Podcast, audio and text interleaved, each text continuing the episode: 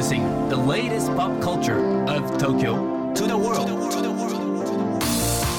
New edition, new edition, new edition, New edition, edition, edition. new,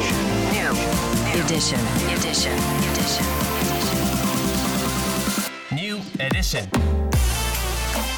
高野真也ですセレイナアンですここからはこれからの時代を切り開くオルタナティブなカルチャーメディアニューとグランドマーキーによるコラボコーナーニューエディション毎日ニューにアップされるさまざまなカルチャートピックスの中から聞けば誰かに話したくなるような聞けば今と未来の東京が見えてくるようなそんなおニューなネタをピックアップ、ギュッと凝縮してお届けします。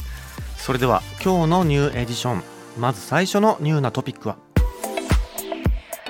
日本科学未来館の常設展示がリニューアル、うん。日本科学未来館が11月22日に3つのテーマロボット地球環境老いに関する新たな常設展示を公開します。常設展示のリニューアルは2016年の大規模改修以来7年ぶりとなります、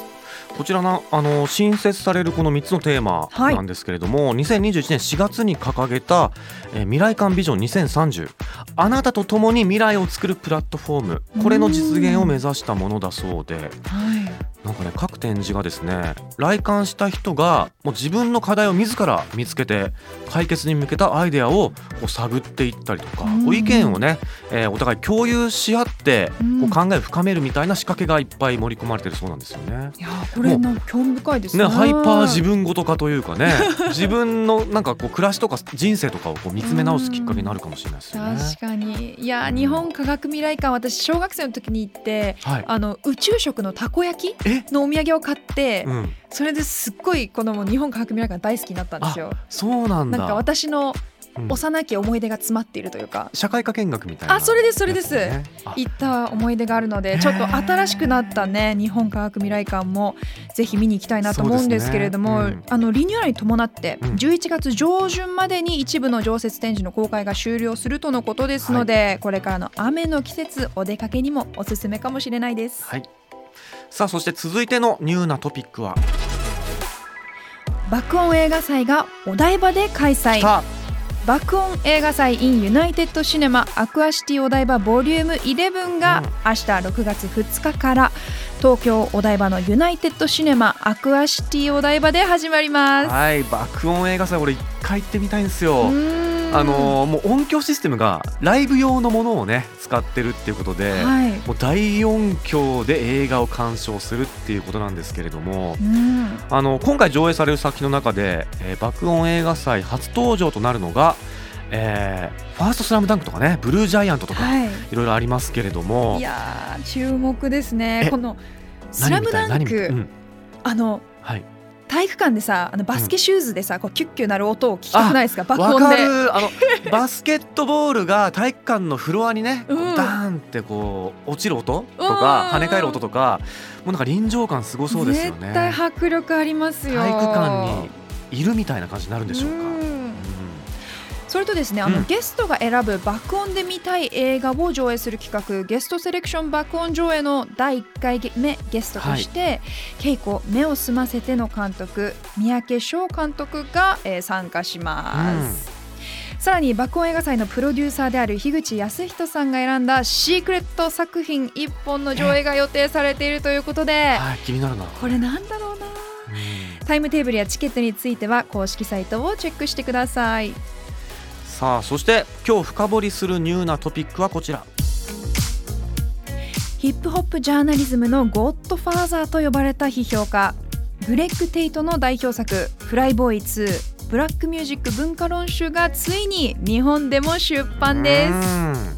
こちらのトピックについて今日はこの方に深掘りしてもらいます高野真也さん、セレイナアンさん、そしてリスナーの皆さん、はじめまして、押野素子です。